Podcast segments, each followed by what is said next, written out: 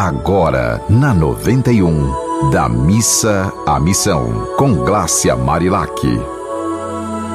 Olá, que seu dia seja de muita paz e alegria. Meu nome é Glácia Marilac, sou jornalista e terapeuta, e neste microprograma de 5 minutos da Missa Missão, vou falar sobre a importância de reclamar menos e amar mais. Hoje a sugestão é que você olhe para alguém que está ao seu lado e sinta gratidão por essa pessoa existir.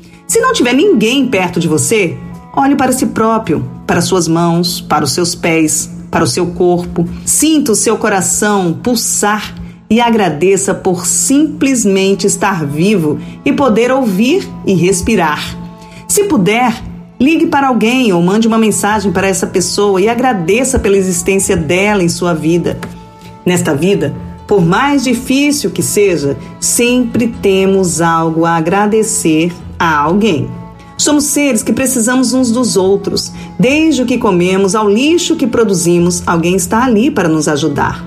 Você já pensou que o arroz que chega na sua casa primeiro teve de ser plantado, depois colhido, beneficiado, ensacado, transportado por alguém, até que chegue no local onde você vai comprar e depois seja cozinhado na panela que alguém fez?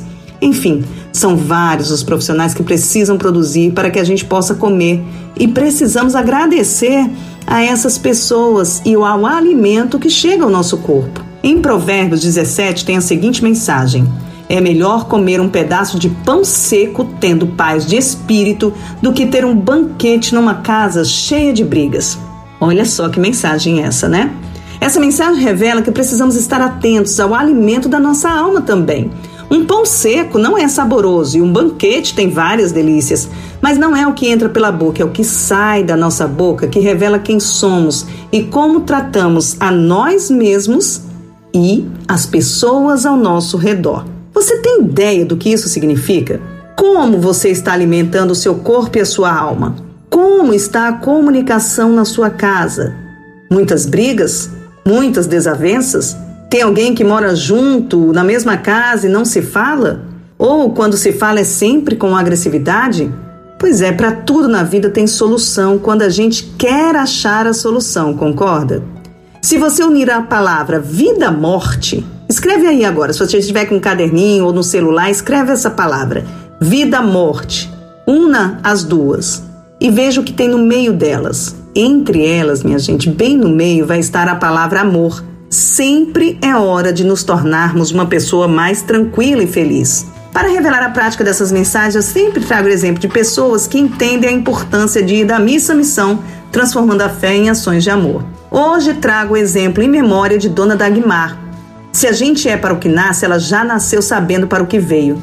Dona Dagmar iniciou a vida de casada com seu Melo montando uma empresa de vidros no bairro do Alecrim, o Vidraceiro do Norte. O casal trabalhou duro, conquistou prosperidade e nunca descuidou da parte espiritual, que demonstrava na prática que o que se leva desta vida são os sentimentos do que se é.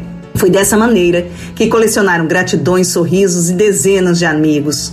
No início dos anos 90, Dona Dagmar e seu Melo reuniram todos os filhos e falaram do sonho deles de criar um lar para pessoas idosas abandonadas. Vendo o brilho no olhar dos pais, todos os filhos concordaram em doar o terreno de 10 hectares. Alguns voluntários se uniram na nobre causa e, mesmo com o falecimento de seus fundadores, até hoje o Leão continua sua missão, acolhendo idosos e atendendo a comunidade carente da região, com apoio de familiares de Dona da e seu Melo e amigos que continuam abraçando a nobre causa. São várias as lindas histórias que podem ser contadas para incentivar outras grandes histórias a serem compartilhadas. Qual é a sua história? Está disposto a ajudar o projeto da Missa Missão?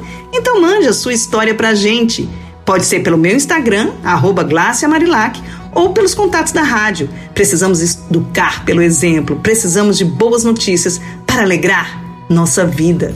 Um dia bem feliz para você. Você ouviu Da Missa à Missão, com Glácia Marilac.